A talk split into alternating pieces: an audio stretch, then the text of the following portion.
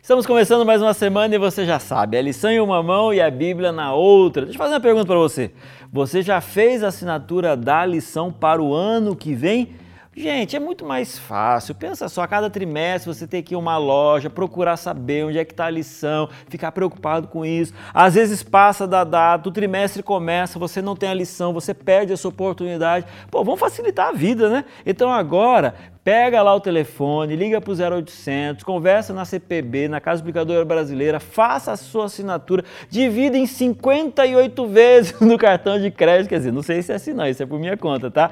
E aí fica muito mais simples, você recebe na sua casa. Agora é o momento, esse é o mês da gente fazer a assinatura da lição, beleza? E assim, ó, se você faz parte de uma classe de jovens, manda esse recado para os seus amigos, para que todo mundo tenha a lição de jovem. E eu vou começar a falar isso direto agora, sabe por quê? Porque realmente eu quero convencer você a fazer a lição, a assinatura da lição dos jovens.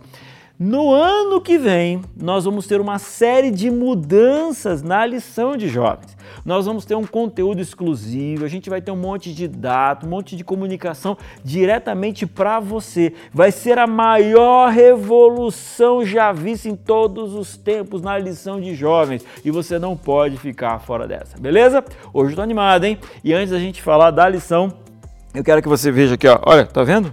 E aí, tô bonito? Aí você fala assim, pastor, aí tá forçando, né? Enfim, minha roupa tá bonita, né? Então, isso aqui é o uniforme B daqueles que são líderes de jovens.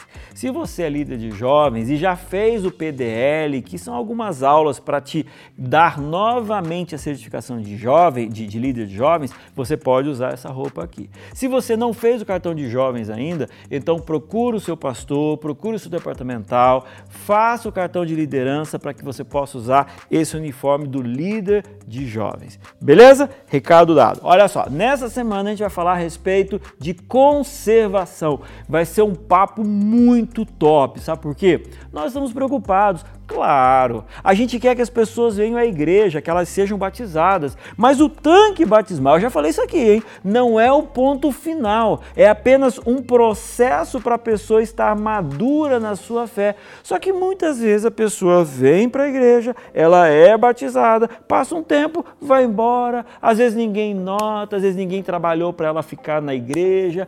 Algumas igrejas, cada dez, quatro saem. Mas eu vou dizer para vocês uma realidade.